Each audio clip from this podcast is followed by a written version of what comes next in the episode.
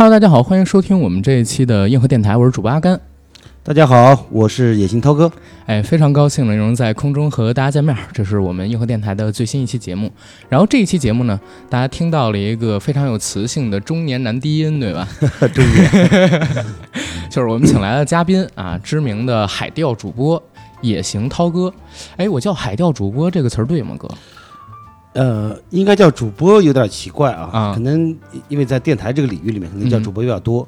那首先呢，我是一个全世界钓鱼的达人，应该这么说。哇，好。对，这个应该是这样。第二呢，我也是一个国内钓鱼领域的一个，算是一个 UP 主吧，嗯，主要是在做这个自媒体的内容。自媒体内容，我看您做的要比我大多了。在今日头条上边的粉丝数应该有个三四百万，然后抖音上也有几百万，呃，三百万吧，300万，对，抖音上两百八十多万，对。两百八十多万。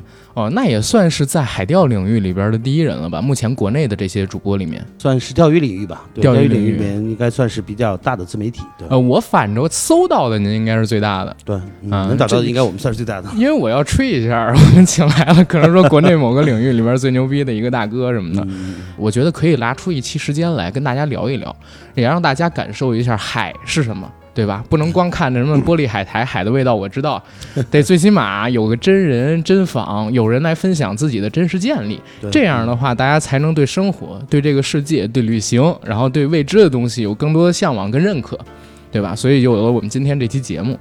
然后聊的话，因为我不知道涛哥有没有参加过我们这种类似电台的播客节目啊？嗯嗯我们是一种就是非常轻松的，像聊天儿一样的粗口，我们无所谓。我呢给您控场，可能稍后会提几个问题，但是咱们就奔着轻松有趣，最好最好您能拿出一点儿，就是平时啊您直播的时候对，直播的时候或者接受其他平台访问的时候，人不说的这些东西，到我们这平台上边来说说。行，嗯好的，简单我先给大家介绍一下我自己吧。啊，嗯。呃，我的名字叫野心涛哥，真名呢叫陈涛，嗯，绝对是中年大叔了啊，因为今年四十四岁了，七六年的人。因为按我之前拿到的一个物料来看，您啊应该是一位新疆人。我还知道一个事儿，您之前的话是在金山软件工作，后来呢做到了大麦网的高管，您是相当于辞职，然后去做有关于海钓的工作，这是纯为了爱好，对吧？您都可以跟我们讲讲。好的，没问题。简单一下说一下我自己啊，我是出生在新疆生产嗯建设兵团。一九九六年之前，我是没有离开过新疆的。嗯嗯，就在二十岁之前，对因为我在新疆上大学。九六年呢，算是个无意的一个巧合，就来到北京来玩来了。嗯当时刚好有一个大学同学在北京，我就掂了个小包就来北京玩来了。那也是我人生第一次离开新疆。嗯，我记得当年从新疆来北京坐火车是要三天三夜的，三天三夜坐绿皮车对绿皮车，而且当时我还没最开始没买到卧铺，就直接在这个硬座上坐了两天，后来才不让卧铺的，一直到了西安才不让卧铺的。对，当时新疆的经济比较落后，因嗯为新疆呢，呃，相对比较偏远嘛。嗯呃，虽然我是在生活在城市，我家呢是在乌鲁木齐旁边的一个小地方，嗯在生产叫生产建设兵团。嗯，生产建设，兵团这个我还知道，之前我们跟他们有过一次合作，呃，不是我自己这个自媒体啊，嗯。是我以前的公司，他们从那个生产建设兵团那边弄来了和田玉枣，嗯嗯，还还有，哎是呃对和田玉枣那个是宁夏的黑枸杞，他们从那边儿呃运到北京这边来做，好像新疆的生产建设兵团在新疆的这个政治意义还很特殊，对，它不是新疆，是在对于中国来说，生产生产建设兵团是一个非常呃有用的东西，类似地方政府的那种组织，对，它是跟自治区政府是完全平级的，啊但是呢，它核心呢就是一个军事体系的一个一个这样的一个军事转民事的这样一个方式。明白？对那您父母也是援疆的时候过去的，对对，我父母都是援疆过去的，包括我爷爷，我爷爷当年就是打仗过去的，打仗过啊去直接就地就转业变成变成这个变成这个呃应该叫农工了，啊就，变成种地的工人农农民了，相当于这样转。明白，那生产生生产建设兵团呢，相对来说就是以当然就是以汉族人为主了嘛，对对，所以相对来说呢，它起到的更多的就是个稳定的作用。明白，所以对我来说，我从小的生活状态呢、经历呢，其实跟大家可能没什么区别啊，身边也都是这个汉族人，所以我不会说维语的，啊，我都没有接触过维呃维吾尔族啊，少数民族很少接触到。大学呢，其实也是因为从小喜欢画画，后来呢就呃去学了油画。其实也是挺巧的，当时来北京呢，就是因为有个大学同学在北京，而我呢，当时已经在家里面工作了啊，当时刚大学毕业，并没有去做跟油画相关的，当时做一个医药代表，啊，相当于做销售类的工作，对明白，做的还不错。当时也是在一个非常有名的企业，叫做就是南深圳南方制药厂，就三九胃泰那个企业。啊，我知道了。对，在他的新疆办事处工作。呃，后来呢，也是无意中一个大学同学，然后当时他来到了北京，嗯然后呢就经常忽悠我，然后说北京有多好玩，多好玩来闯一。闯。对，当时呢我也是很好奇，在一九六年的十月份十一期间来到了北京，就是刚好有假期。我当时想呢就是来北京玩的，没有想来北京工作。对，当时就这样子掂了个小包就跑过来到了北京来玩来了。呃，但是完全没想到我的人生就完全就被改变了。嗯有的时候呢，所以我想想也是啊，人这一生中间你碰到的有一些人，可能不一定说跟你有多熟或者有多亲密，嗯但是可能一个举动就能改变你的一生。嗯当时呢，去我那个同学他租的房子里面，当时就把我给震撼了。为什么呢？因为当时我们住在这个北京亚运村那个旁边的一个小区里面，嗯是一个高层。当时他们家住在他租的房子是十七楼，然后当时整个全新疆最高的楼是十八层。是八层，十八十八层。也就是说，我当时上十七层的时候，是我上过的最高的楼。九十年代的时候，北京高楼也不多，那会儿能看整个北京夜景吧？北京的这种居民楼的塔楼很多了，哦，塔楼对很，多，塔楼很多了，不是那种什么写字楼啊什么之类的。因为我记得零三年的时候，当时去大望路那边还都是大村呢。对嗯，我刚来北京的时候，北京的三环通车没多久，嗯四环还正在建。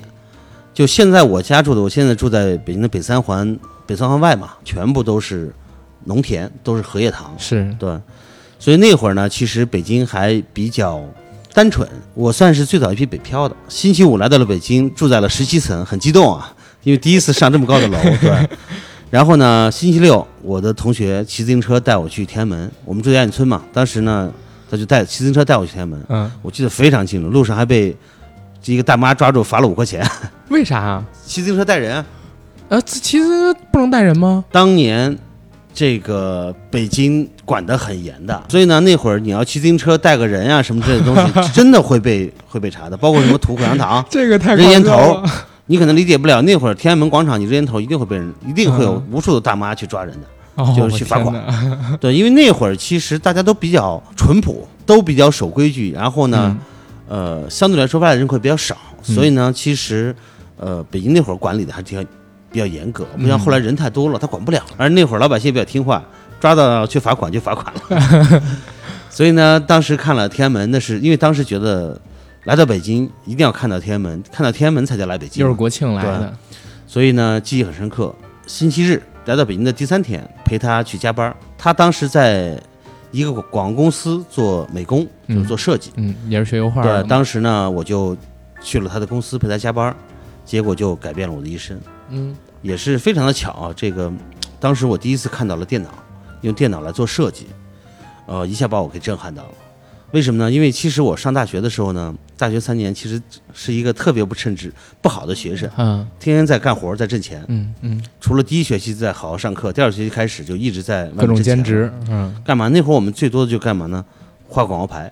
啊，当年的广告牌呢都是手绘的，不像现在都是喷绘的，都有是点像《港囧》里边那个徐峥画的那种油画墙，都是手拿着油漆在这个大的广告广告板上面去手绘出来的，写字啊儿，然后画什么那些东西。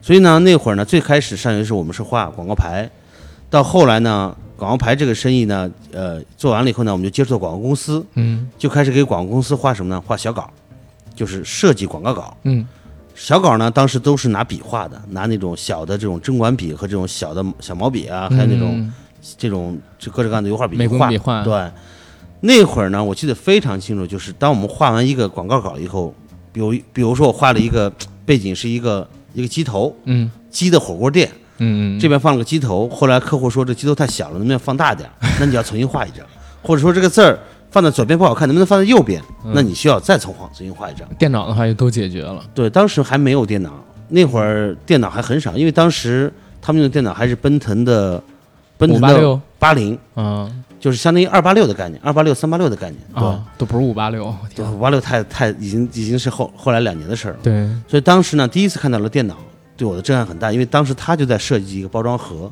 一个背景是个老鹰，前面是一个什么办公软件的名字，嗯，觉得这老鹰太大了，滋儿就缩小了，觉得放在左边不合适，嘣儿就放在右边来了。天，我当时觉得太神奇了，太高科技了，所以一下觉得做设计是一个太太太牛的一件事情了。因为呢，嗯上大学的时候，我那个同学的呃专业水平比我也比我要差啊，嗯但是呢，他其实也没多久就已经在用电脑了，而我们那会儿连电脑是什么都不知道，嗯所以呢，当时就突然特别羡慕他，其实就是没有也没有门神留在北京啊，就只是很羡慕他罢了。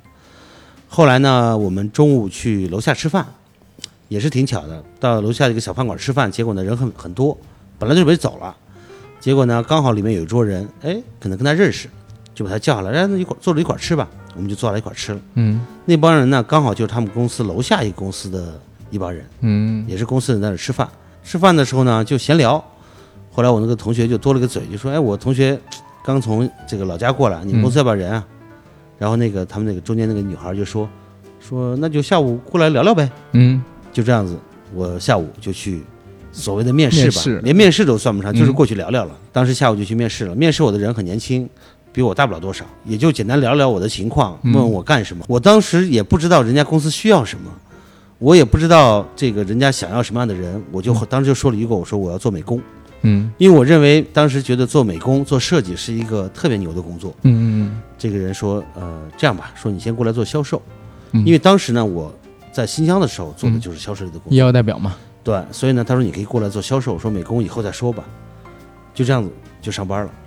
而且呢，运气很好，当时面试我的人就是现在小米的雷军，雷军对，雷军面试的您，对。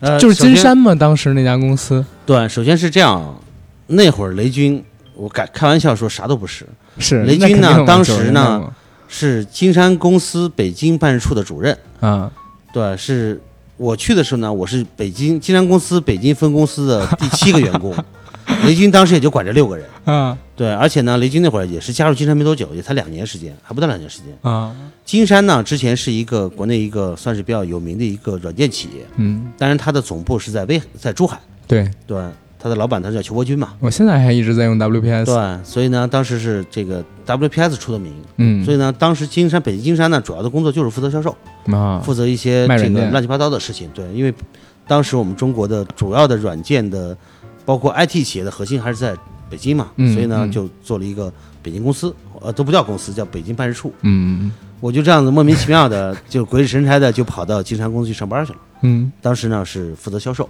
就这样子，第二天就去上班了。第二天就去上班了，第二天周一啊，不就上班就是？聊了聊，然后第二天就去上班了，对，是不不会像什么特别呃狗血的那种，就是被什么雷军的人格魅力打动什么的。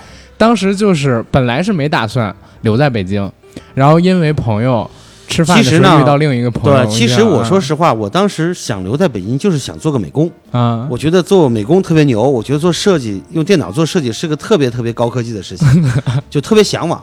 就这样子，既然有机会呢，我就留在北京嘛，就嗯就就上班吧。甚至我也不知道到这公司上班做什么，嗯需不需要美工我都不知道，我只是觉得想留下来就留下来了。嗯而且说实话，我应该算是比较早的北漂吧。嗯，北漂其实真正来说的话，可能就是九三年、九四年开始有一些，人到北京来漂。当时金山也是个小公司，所以它并没有这么明确的要必须是要招到什么样的人，或者有什么样的一个学历要求，没有那么多要求。嗯嗯，就觉得，呃，如果让我去说，雷军当时觉得，哎，小孩还算挺聪明，然后胆子也挺大，然后呢，反正要做个销招招个销售，就把我招过来了，嗯没有任何的什么面试、笔试都没有的，就是只是聊聊天儿就完事儿。特别顺的流程就进来了，第二天呢，就去上班了，呃，其实挺有意思的。我当时呢，我记得特别清楚，来北京的时候带了三千块钱人民币，啊，哇，是不少啊，九十年代，呃，是我当时当时一个多月的工资加一点一点存款吧，因为那那会儿来的时候，我来新疆的，呃，从新疆来的时候，我一个月工资大概将近一千五左右，加上加上提成乱七八糟，可能有将近两千了。哇，那不低，真不低。我那会儿收入不低的，那会儿嗯甚至比我妈的收入都高。对，当时你知道我面试完了以后说让我第二天上班，我马上你知道干了件什么事儿吗？嗯当时我让我的同学带我去，那会儿对北京哪儿都不了解，嗯他说我说我要去买买衣服，当时他带我去的就是大名鼎鼎的双安商场。嗯，在双安商场买了一套西装，花了一千八百块钱。哇，然后呢，买了双鞋，因为我当时来的时候穿的是牛仔裤，穿的 T 恤衫，就是连衣服带鞋带衬衣，花了两千两两千两百多块钱，就基本上剩下就还剩几百块钱了。嗯，然后几百块钱剩下的就是给我同学交点房租，因为我在呃找地方住嘛，我就跟他一嗯块儿住。第二天上班特别乐。我当时呢，第二天穿着西装打着领带来上班了。因为什么我会这么来弄呢？是因为当时在在家的时候，我是做医药代表，嗯。嗯，当时医药代表是跑医院嘛，嗯。那时候就比较注重，呃，要穿的要看着要像，就是要像一个卖保险的，嗯嗯。必须要正装，这个西装衬衣领带，必须是这种感觉。嗯。所以呢，当时呢一想要上班了，那我也得穿成这样嘛，已经形成一种习惯了吧。结果当我穿着西装、穿着衬衣去公司上班了后，发现公司所有的人都是穿着大短裤、大 T 恤衫，还有穿着拖鞋的，对吧？特立独行。结果就是因为软件公司都是这样的，嗯而且当时公司还有几个珠海的同事负责开发的，嗯那开发那哥们儿都是蓬头垢面的，脸 都不带洗，甚至就是穿个光着脚在地毯上跑来跑去的，我天，对吧？所以呢，就我一个人跟傻子一样穿了一套正装就跑来上班来了，对吧。包括雷军也是穿个牛仔裤，穿个 T 恤衫，嗯结果就这样子我就上班了，呃，而且也是特别乐的事情啊。现在想想都觉得挺有意思。当时呢，呃，那个公司当时还属于不像现在这种敞开式办公，嗯当时呢，公司在这个北京的知春路的大运村，是在一个写字楼里面呢，有点像现在的这种招待所，嗯嗯，它是中间一个楼道，两边有这么六七间房，是我们公司，就是两个人，一般是一个房里面一个两个办公桌，两个人。明白。当时呢，我们一个呃负责的就算是办公室主任的一个女孩，把我带到我的位置上去，说你就坐这儿吧。当时面前摆台电脑，哇，好激动啊！突然一下子，昨天我才第一次看到电脑，第二天我就有了一台自己的电脑了。对，就觉得特别激动。然后呢，就坐那里了。我前面还坐了一个同事，坐了那里以后呢，我就用手开电脑，来回看了几次都不亮，嗯，我还很很奇怪。不然后呢，知道开主机是吗？对，我就问我前面的同事，我 说我说这个怎么怎么怎么怎么打开呀？他看我一眼，他说把主机打开。我说什么主机啊？他说他以为我没听明白，啊，他说把主机打开。我说什么是主机啊？那 那哥们儿当时都崩溃了。没有个电脑是吗？对，可能很多很多这个很多人可能理解不了当时那个状态，嗯因为那会儿电脑呢其实都是卧室主机，嗯。那会儿很少有立式主机的，都是卧室主机。当然，显显示器肯定是那种像啊。那种那种电视老的的那种。LCD 的那种，对老的那种大的显示器，像电视一样。嗯。我在那之前呢，看到电脑都是通过电视看到的，电视上、新闻上的那种电脑，电脑上在新闻上显示的电脑就是一个显示器，它不会显示主机的。所以当时显示器上有个开关，我以为就是摁下开关就跟开电视一样，摁一下它就亮了，不知道要开要开主机再开显示器的。嗯所以呢，后来我当时跟那个，当然跟前面的同事后来也是很好的朋友，嗯，当时他就说，他说我靠，我当时都崩溃了，说，在，我们这公司，我们软件公司来了一个人，竟然连主机是什么都不知道，都不会开电脑的就来我们公司上班了，而且我们是个软件公司，对，嗯就这样子，就在软件公司上班了。我上班了两天，第三天以后我才知道软件是什么，啊，因为当时我负责销售，还做了几天培训，然卖才知道没有人培训，没有人培训，没有任何人培训自己学。对，就自己去学。然后呢，卖了就是待了两三天，我才知道什么是软件。哦，原来是张当时还是磁盘，嗯。还不是光盘，是磁那种盘。软卡。对，当时像 WPS 都是四张软盘，对所以呢，那会儿完全对电脑是一个完全陌生的概念。当然，其实呢，我觉得好在自己那会儿比较年轻嘛，嗯。那会儿才二十岁，呃，第一胆子大，第二呢也好学，所以呢，第一天上班我就干脆当天晚上就直接没有没有回住的地方，嗯。也没回家，嗯。就在公司住了。后来就变成一个星期才回趟家，嗯。我就每天都住在公司，嗯，干嘛呢？跟他们打游戏。打什么呢我以为是要恶补一些什么东西学呢。那会儿其实最开始的时候，我连鼠标都不会用，嗯，就是你的鼠标你都不知道该怎么用啊，你鼠标放那你都搬不过去的。那你们打啥呢？打魔兽还是打什么？那会儿那会儿打争霸。红警，红警刚刚有红警，啊，然后刚刚开始那会儿刚刚开始有 Windows，刚刚开始有 Windows，还是 Windows 九95对，Windows 九五，所以那会儿呢，最开始就开始就开始不是我最开始打不了红警，啊，因为红警要用鼠标的，我能干什么呢？能扫雷，我扫了整整一个星期的雷，天天扫雷，对。我的天，因为好在呢，因为之前呢，呃我本身的性格比较外向，然后呢，同时跟呃待人接物还不错，所以很快就跟我同屋那个小谢，也是湖北是熟了雷军雷军的老乡，对，嗯跟他比较熟了，就缠着他教我怎么开机，怎么用电脑，怎么用鼠标，嗯怎么开始扫雷，就这样子，呃，终于学会了呃用电脑，嗯。然后呢，就这样子就在公司上班了，也就在北京扎根了。当然，我没想到我会在北京一待待了这么多年啊，二十四年，从二十从二十岁待到了四十四岁，待了二十四年。对，实际上来说呢，嗯，其实反过来来说呢，对于现在的年轻人来说啊，我觉得也是一样。嗯。一个小的一个个人的一个小建议就是，人生就是这样子。呃，首先你要敢于去闯，你要敢于去体验。特别是对于刚刚毕业走上社会的年轻人来说，我觉得没有什么东西不能去做的，只要是合法的，我觉得都可以去尝试。嗯前提是要勇于去做。嗯呃，不要像我们这个年龄了就开始想太多了，想的越多就越不敢做。嗯所以呢，我觉得只要勇于去做，那其实你未来是什么样的，没有人能够知道的。是，嗯所以您在金山干了多久？呃，我九六年去的金山，一直干到，如果算的话，应该干到了两千年，四两千年，四年的时间。这中间其实也是，呃，很有意思啊。嗯，这个如果不嫌长，我可以多聊聊。没人说。其实呢，就这样就上班了，然后呢也不懂电脑，呃，我当时去的时候，公司刚刚发工资没多久，我上班的时候，公司刚发完工资没多久，嗯，然后我上班了一个半月以后，才发了我第一个月的第一个月工资。因为当时我谈面试的时候，根本没有问自己的工资多少钱，嗯我也不知道我该拿多少钱。嗯后来呢，相当于我上了一个半月的班，拿到多少钱呢？嗯一千两百块钱，嗯给我发的发到手的工资。那相当于我的工资应该多少钱呢？八百块。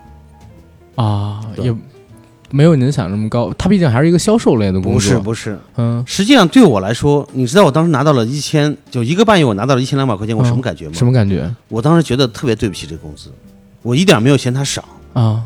我都觉得太多了，因为我觉得，不瞒大家说，我当时觉得自己就是个傻，就是个傻逼，啥都不会。嗯，你啥都不会，你就跑到一个公司来上班，凭什么人家要你啊？那您第一个月有业绩吗？没业绩啊！然后给您就发了八百块钱的底薪对啊。实际上来说，那会儿的销售公司跟现那会儿，就算我虽然我负责做销售，但是不像现在那种按照业绩拿的。那会儿就是干嘛呢？我当时唯一在公司能干的事情干嘛呢？因为别的东西我不会，嗯唯一能干的事情就干嘛？跑腿儿，啊干嘛呢？给中关村送货，骑自行车去给中关村送货。比如说这个软件店要 WPS 二十套，我刚刚骑自行车就送过去了。另外什么，包括一些连锁店，比如联邦，嗯。哎，有一批货到了，一下到了，比如说多少，我要去过去过去点数。明白。然后当时呢，自己什么都不会干，我记得特别清楚，就是当时金山所有的货都是从珠海发到北京来，特别是 WPS，因为 WPS 包装盒特别大，嗯。再加有个很厚的说明书，嗯。所以每次到货的时候呢，呃，很大的那种那种那种特别大的袋子，嗯。他们都是三个人甚至四个人抬抬一袋子抬到楼上，我们当时在三楼嘛，嗯。我一个人扛一袋，因为我觉得这是出力的活，我能干嘛？嗯对吧？年轻又有力气，对吧？别的东西我不不能干，这活我还不能干吗？甚至包括有些同事说，哎，想去买点买个饮料，我肯定第一个站台去，我去跑腿儿。嗯所以就说呢，我觉得至少当时的概念就是，我不会干别的，我能跑腿，我有力气，嗯，不犀利。对吧？这种事儿我能干。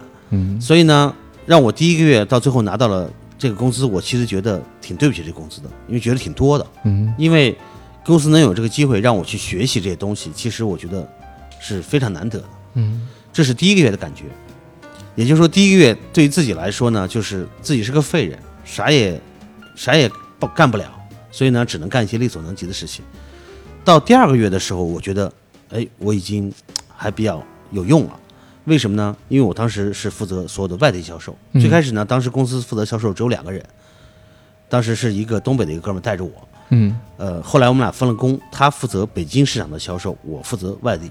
那外地工作干嘛呢？就是打电话跟所有的全国各地的经销商打电话干嘛呢？就是问问销量，去订货，嗯知道人家知道该找谁订货了嘛。所以我当时主要负责这个。那这个工作呢，其实跟我们以前做医药代表的时候就没区别了，只不过以前做医药代表是你去医院跟医生呃接触，现在呢是属于坐在办公室里面打电话跟这个经销商接触，其实呢也就是个沟通的问题。这样的话，很快的，也就是说能够把这个工作负责起来了。至少呢，人家要多少货，我该怎么发，把货发出去，定期的打电话过去问一下，了解它的销量，那这个工作很容易上手。这样的话，其实就很快的就完全的这个上手了。到第三个月的时候，我觉得我就很重要了。嗯为什么呢？呃，到第三个月的时候，我除了负责公司的这个外地的销售以外，我当时自己给自己加了一份工作，嗯负责做什么呢？做邮购业务。因为在当时我们中国还没有没有现在的这个快所谓的这种递没有。呃，不是快递了，嗯当时还没有现在的什么电子商务啊这些东西。啊当时呢，唯一呃，有的这种销售的方式就是邮购，在什么呢？就是我们在电脑报、电脑爱好者这些杂志上面去发打广告，嗯广告底下有邮购地址，包括我有我们的这个呃当时这个汇款的账号，大家可以汇款，然后给他到邮局发货。实际上就这样一个概念。以前的公司没有人的时候，这个业务是没有人做的，嗯所以就没有做这个业务。嗯后来呢，呃，反正我有事儿嘛，我有我有时间，我就把这个业务给做起来了。哎，结果做起来以后呢，销售额还不错，甚至上顶得上当时我们一个店的销售。嗯其实呢，相当于是我自己给公司开创了一块新的业务。嗯嗯到真正干到第五个月的时候，我就觉得公司已经离不开我了，嗯一点都不离不开我了。为什么呢？我当时负责了几块儿，既负责所有的外地销售，负责所有的邮购业务，嗯还负责一些生产业务。嗯，比如当时把很多的呃软件生产都搬到了北京，嗯包括什么印刷呀、包装盒呀，甚至一些光盘的刻刻录啊。同时呢，我当时还真的变成了公司的美工，因为呢，其实在这这这几个月中间，我除了打游戏以外，不能天天打游戏，我就开始自己没事儿去玩，去去做一些这种设计软件，比如说当时用的最多的就是 PageMaker，可能很多人都不知道啊。对，PageMaker 包括 Corel，还有最早的 Photoshop 就是 PS。那会儿我记得还是 PS 三点零还是二点零来着。我们现在用的都是二零一九或者二零二零。当时呢就开始去做一些各种特效，嗯因为那会儿呢就是比如把一个字儿做成各种各样特效，就觉得很有意思。嗯，当时还能做个动画，如果让那个字还能够有这种颜色的变化，就觉得特别牛。好厉害。对，所以呢，最开始呢自己开始学，学完以后呢，公司因为开始做呃做广告了，那会儿开始在一些这种呃杂志上做广告，报纸上做广告，嗯或者就需要就需要设计广告版面。最早呢，公司都是找外面的广这个排版公司来排，后来呢，结果发现我也会排，那就我来排。我来排以后呢，到最后发现我比外面做的更好，嗯，甚至比外面的广告公司做的还好，那就变成这活儿变成我的了。一个万金油的角色。对，相当于是呢，到后来我觉得特别乐。我们公司负责市场的几个人，因为他们都是要把广告设计完了以后，由我来做设计嘛，他们把文案写好。嗯我们那个几个负责市场的，每天晚上下班要干嘛？陪我加班，嗯，因为我上班的时候负责销售，没时间管这事儿，只有下班以后才有时间做。他们呢要盯着这个东西做完什么样，所以呢就坐在我旁边，每天晚上搞到十二点一点。我无所谓啊，我每天都不回家，我基本上回到租的房子的目的，唯一的目的就是洗澡，因为当时公司不能洗澡。当时我们睡哪儿？就每天直接，我记得特别清楚，公司也没有被子，也没有什么床单，也没有什么东西，没有床，就直接干嘛呢？把窗帘取下来，一半铺地下当床单，一半当被子，往上一盖就完事儿了。我脑子里边一直在过画面，在想你们刚才说的这些故事，啊很好玩。因为那会儿都是一帮年轻人，大家呢经常晚上就干嘛？下班了以后，大家先组一局，那会儿开始打什么呢？开始打帝国时代了。嗯嗯，嗯对，，组一局打个帝国时代或者是红警的联网，嗯打完一一局游戏就局域网游戏嘛。打完打打打打上一局游戏以后呢，大家就开始各自玩自己自己的。我呢就没事开始学各种软件，嗯也没有什么书，那会儿没有什么网络，嗯嗯翻书、翻杂志、翻报纸，所以呢，我我是当时比如说什么电脑爱好者呀，嗯还有什么电脑报的最忠实的用户。嗯每一期因为公司刚好有这都订些杂志嘛，对、嗯我不用订，公司订了，啊，我只需要每天去翻去学就行了。对，当时只要学会了一个操作，就觉得啊，好厉害，好厉害这种感觉。嗯其实现在回想那个时候还真是黄金时代啊。对，那个时候呢，其实呃，整个算是我们算是做的是 IT 行业或者软件行业啊。那个时候呢，学计算机从事这个行业的人很少。嗯从事这个行业的很多人都不是学这个行业，因为那个行业、那个时候还没有计算机行业，嗯，或者计算机行业刚刚开始，好多人还没毕业呢。对，所以呢，相当于是我是在这个行业还没有呃进入到校园的这个这个这个各种系的时候，我就已经开始从事这个行业了。嗯所以当时做这个行业的很多人都是，比如当时写很多写程序的人，嗯不是学计算机的，甚至也是什么。当时我记得我们公司有一个做那个主程序，做后来金山词霸的开发，嗯。他当时是学学学机械的，他就去做开发了。所以就是说，不像现在就是学了哪个行业去做这个行业，比如学电子商务的去做电子商务，嗯。当时不是这样的，因为相当于是其实学校是滞后的嘛，嗯。就这样子，呃，九零年开始就在北京就开始扎下根来，就开始去在北京开始工作了。嗯。当然，我的未来会变到海上去，这是我完全没想到的，我也完全没想到。对，所以我一直在说，人生其实充满了各种各样的未知。巧合和未知。对对，OK，那说到了这个来到北京，嗯然后再说到从事互联网行业啊，嗯我觉得这也是特别巧的一件事情，嗯因为呢我在金山公司上班，金山公司又是一个 IT 公司，所以呢我应该算是国内比较早一批接触网络的。嗯，什么时候开始上网呢？应该是在九七年的下半年嗯开始上网。呃，可能在座的听友们很多都是，呃，应该都是八零后、九零后啊。嗯，八零后的那个时候，他也没接触上网，对，对因为那会儿也才十来岁啊。对，呃，在九六年，其实中国最早的互联网公司呢，最早的互联网应该是从从九六年就开始有了，九五年就有，但是呢不嗯普及。九六年开始有一些单位上网，到了九七年的时候呢，开始有上网的人多。最早是先有软件公司，对，就是金山巨人之类的这些，然后后来呢是有了第一批的互联网公司，像腾讯什么的都是九八年左右那个时候哇成立的，太晚了。太晚了。中国最早的一家互联网公司叫银海威，嗯，对吧？银海威曾经是中国最最有名一家互联网公司，它曾经在这个海淀的黄庄路口有个广告牌嘛，叫做“中国中国人离信息高速公路还有多远？嗯前方一点五公里到银海威。”对，这么牛逼的但是当时呢，其实咱们中国在九七年的时候上网的人基本上几种啊。嗯。第一种呢，一定是一些科研单位，嗯。包括像什么，就是这种政府单位，比如说科研单位和这种邮政呀、电信企业嗯。才有机会上网。嗯。第二种呢，就是一些呃呃软件公司或者是电脑公司，嗯。他们呢其实也是相对来说比较早接触网络的。嗯那那会儿呢，在九六年、九七年之前，中国我们国内当时呢，大家上都是什么呢？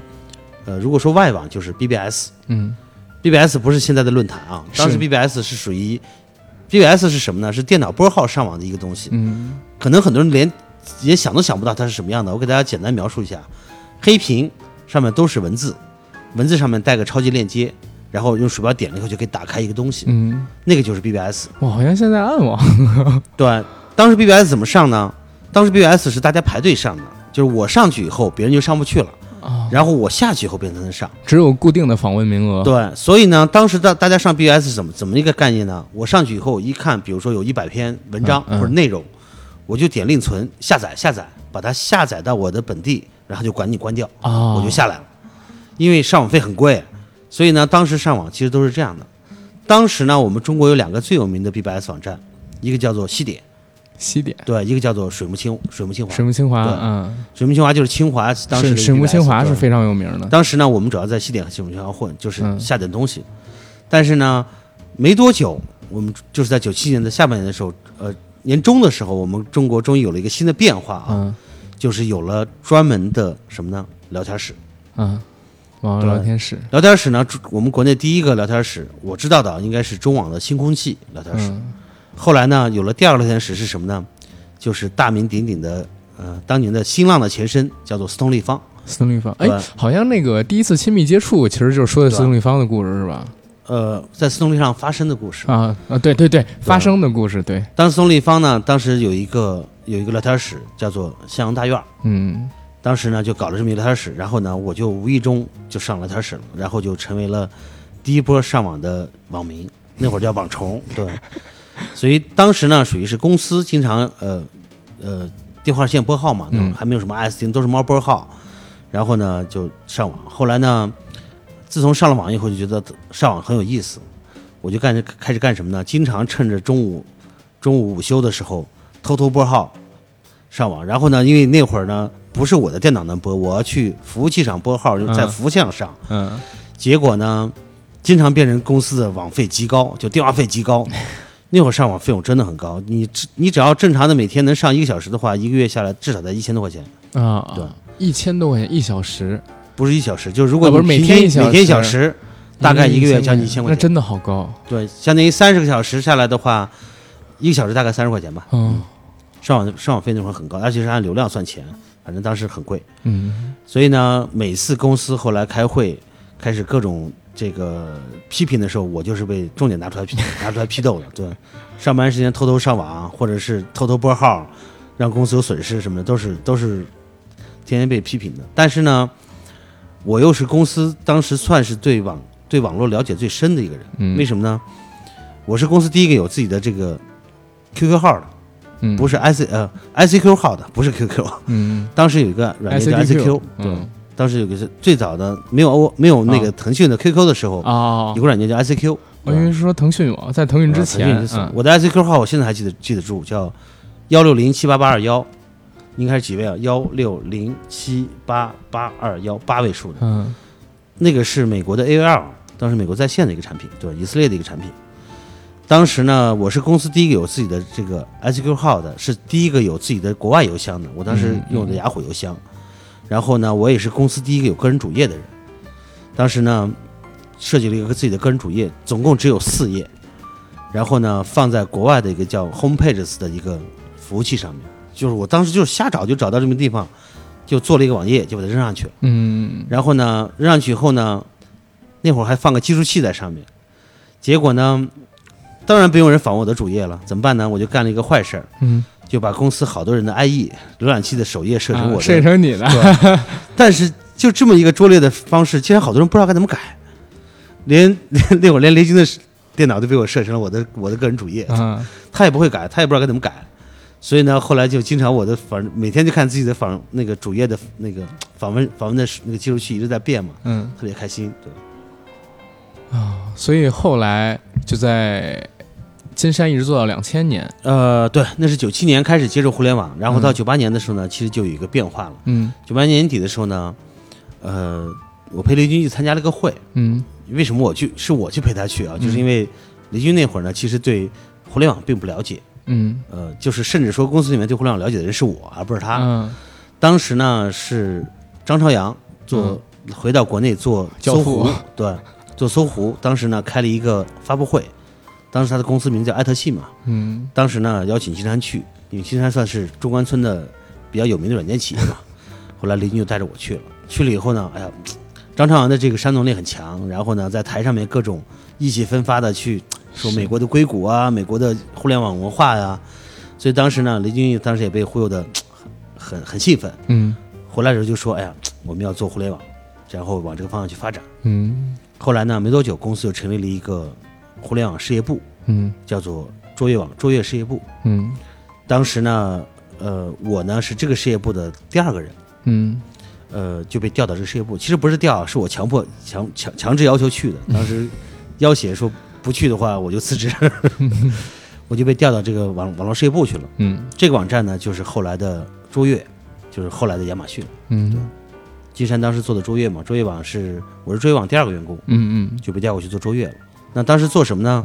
就是除了编程我不会，什么我都干了，就包括什么编辑啊、美工啊、嗯什么推广啊、什么营销啊，没有什么不能做的，嗯就是什么都做嗯。嗯嗯除了这个这个编程是完全不会嘛，所以别的事情都在做。当时呢就开始调到这个部门开始做这个事情。有一段时间，中间有这么三个月，还白天负责负责销售，晚上再负责在上班去做这这个做网站。对，当时我们就开始做软件。当时卓越呢，最早是一个软件下载网站，它嗯并不是后来大家理解的什么卖卖电子商务的网站。嗯最早是软件下载网站，然后呢，我们就开始跟另外一个大名鼎鼎的网，这个当时的中国十大网民之一的高春辉一块儿做这个卓越网。对，这个人呢也是曾经的互联网传奇啊，嗯，这些名字对我们这代对，人可能遥远了你们可能都理。解不了的。对，高春辉是中国在九七年的时候还是九六年的，他是中国第一个个人网个人网站的网页突破一百万访问量的人。啊，对他作为一个软件下载网站叫高春辉的个人主页，他的个人主页在九七年的时候突破一百100万的访问人次，对哇，那那真的是非常厉害。那会儿上网人才上网人太少了，对，对他的网站就是做软件下载的网站，就跟后来的华军是一样的，对。后来呢，他是被金山被雷军给呃忽悠到金山来做，把他自己的网站都关掉了，后来开始做卓越，我呢就跟他一块儿做卓越，嗯。就这样子开始做互联网了，相当于是九八年开始成熟的从从事互联网行业，嗯。然后一直做到两千年，离开了卓越，原因是什么呢？核心就是因为卓越后来软件下载不挣钱，而当时呢，互联网行业在中国有特别特别这个蓬勃的发展，嗯所以呢，这个当时呢，公司的管理层就雷军他们当时觉得做软件下载这是没有出息的，没有出路的，他们要去做电商，而我们呢，属于是把这个网站做出来以后呢，当时网站的知名度很高，嗯就是卓越网嘛。所以当时呢，我们又一直想着还是要做做内容，做做做做软件下载，做 IT。对，所以呢，后来就离开了。我们几个就离开了以后呢，嗯，自己拿了一本拿了一写了一份商业计划书，就这么瞎投，就当时没有什么所谓分投的概念，嗯就是在网上搜一些所谓的投资公司就发过去，嗯，就这样拿到了一笔融资，做了一个网站叫天下网，天下网，对，这个网站是干什么的呢？软件下载呀，也是软件下载，就类似于后来的大家看到的，比如说像人说华军什么的、呃 PC Home，嗯，PC Home，包括像比如走进中关村，因为当时我们有硬件频道、软件频道、游戏频道，嗯就是包括后来幺七幺三的前身，就是把所有的跟呃当时网络相关的一些东西，全给软件、包进来了。硬件、游戏，对什么东西全部都集合在一起，做一个软件，做一个这样的下载网站。明白。对。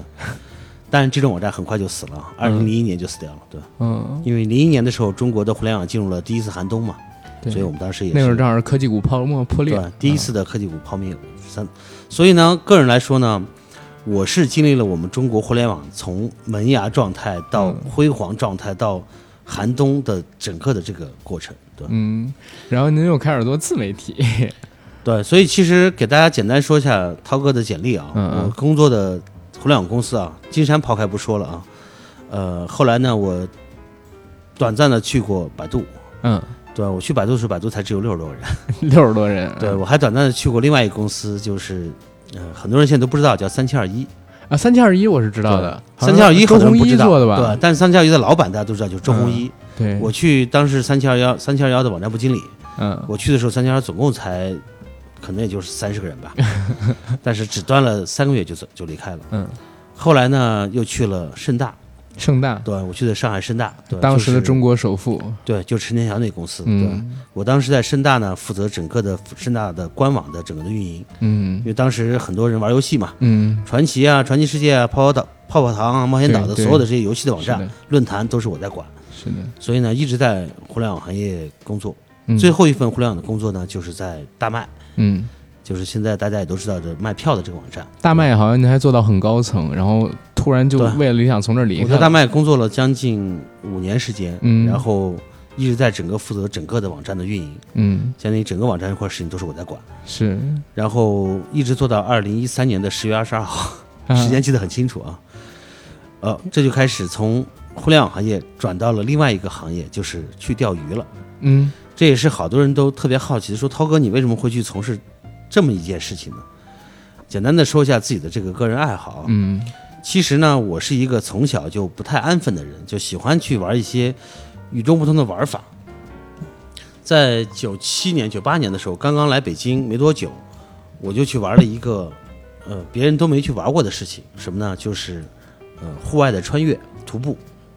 徒步对，哦，那会儿其实去玩徒步这种人还非常少，说背着包去走路，然后走好几天，当时可能很多人都这都理解不了。当时呢，我就开始跟一些朋友去玩这个了。那在九九年的时候呢，算是走过自己算是最唯一一次最辛苦的一次啊，就是走那个四川的四姑娘山，四姑娘山？对，走一个啊，四姑娘山的隘口，这这还有人提过，对，两百多公里，我们走了五天，嗯，两百七十多公里走了五天，背包背包不客不行，不行啊，然后两百多公里走五天，每天大概走要走50六六十公里，五十五六十公公里，对，我天，所以当时其实就是喜欢徒步嘛，嗯那会儿就觉得要走一些玩一些不与众不同的玩法，这是这是当时。然后呢，后来九九年年底的时候买了自己的第一辆车，一辆二手的奥拓。然后呢，有了车以后呢，就开始玩自驾了。最开始呢，就是从北京北京周边的自驾，到最后就玩成了开始去开，从北京开开开各处，嗯到最后一直开到西藏。嗯开个小奥拓去去西藏。对，所以呢，其实我是一个喜欢玩什么东西都要玩到玩出一点特色的东西，就玩出一个极致，对，就要玩的与众不同一些。所以呢，这是我以前的一些爱爱好。嗯后来呢，从两千零五年的时候，呃，人生第一次出去钓鱼了。嗯其实钓鱼这个爱好呢，从小就有，刚才也给大家聊过，从小就喜欢钓鱼，但是呢不痴迷。后来来来到北京以后呢，基本上就没怎么钓鱼了，因为北京缺水，北京钓鱼地方太少，嗯，也没有什么几个水库，也没什么野野钓的地方。唯一呢，就是到什么鱼塘去钓鱼，鱼塘钓鱼呢，咱的水平又不行，钓不到。嗯后来呢，就没怎么钓了。但是呢，两千零五年的时候，无意中呢看到了一篇呃论坛里的帖子，是一帮北京人在北京周边，在天津去钓鱼的一个帖子。嗯，去出海钓鱼的帖子。当时看到以后，觉得哇，太太向往了。为什么呢？坐着船出海钓鱼，那是种什么感觉啊？其实也就是钓鱼本身不是吸引我的，是出海吸引我了。嗯所以当时通过那个帖子底下的一个水印链接，找到了一个网站，就叫叫做北京钓鱼网。北京钓鱼网里面有一论坛，那个论坛里面有一个海钓板块，就这样子我就看到了，原来才发现，哇，原来北京还有人玩海钓，因为北京不靠海嘛，离海比较远。后来看到很多人，呃，都在哪里钓呢？就是在天津，在什么天津的大港啊，包括天津的塘沽啊，以及到黄骅港去钓鱼。嗯，当时突然觉得哇，好有意思啊，就这样子。